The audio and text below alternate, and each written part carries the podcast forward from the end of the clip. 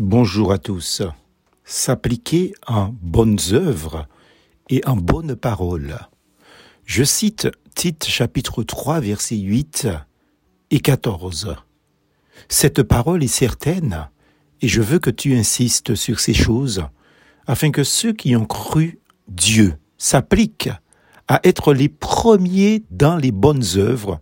Ces choses sont bonnes et utiles aux hommes et que les nôtres aussi t'apprennent à être les premiers dans les bonnes œuvres pour les choses nécessaires afin qu'ils ne soient pas s'enfuis. Fin de citation. Aujourd'hui dimanche, si vous êtes un croyant né de nouveau, converti à Jésus-Christ, baptisé par le Saint-Esprit, le seul endroit où vous devriez être dans la matinée, c'est dans la maison de Dieu.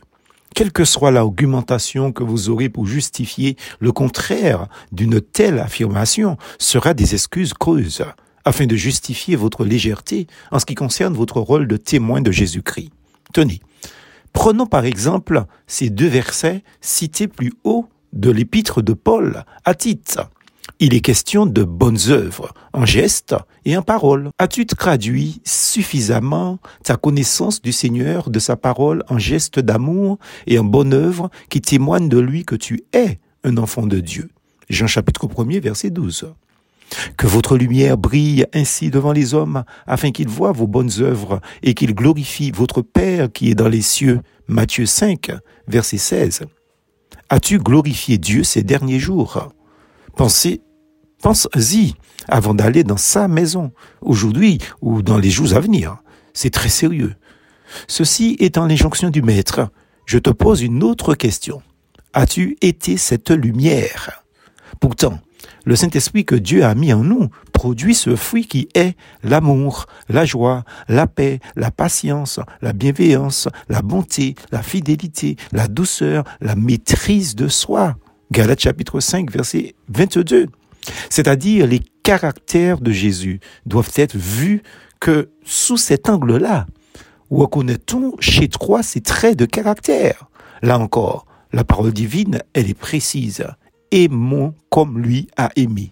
1 Corinthiens 13, versets 4 à 7. C'est-à-dire, comme Jésus a aimé, comme Jésus ferait dans n'importe quelle circonstance pour une personne ayant besoin d'amour. Es-tu prêt à donner ta vie pour Christ? Car ce qui est dit ici, c'est que la vie de Jésus se manifeste dans notre corps en faveur de notre prochain. 2 Corinthiens chapitre 4 verset 10. Pour réaliser cela, ben nous avons besoin de secours divin. Alors prions ainsi. Seigneur, donne-nous d'aimer comme toi, afin que dans les tiens, le monde reconnaisse ta vie et ton amour par nous. Accorde-nous sans cesse de contempler par la foi pour les âmes perdues reconnaissent que nous sommes tes enfants et qu'elles soient sauvées à leur tour. Plus force en Jésus.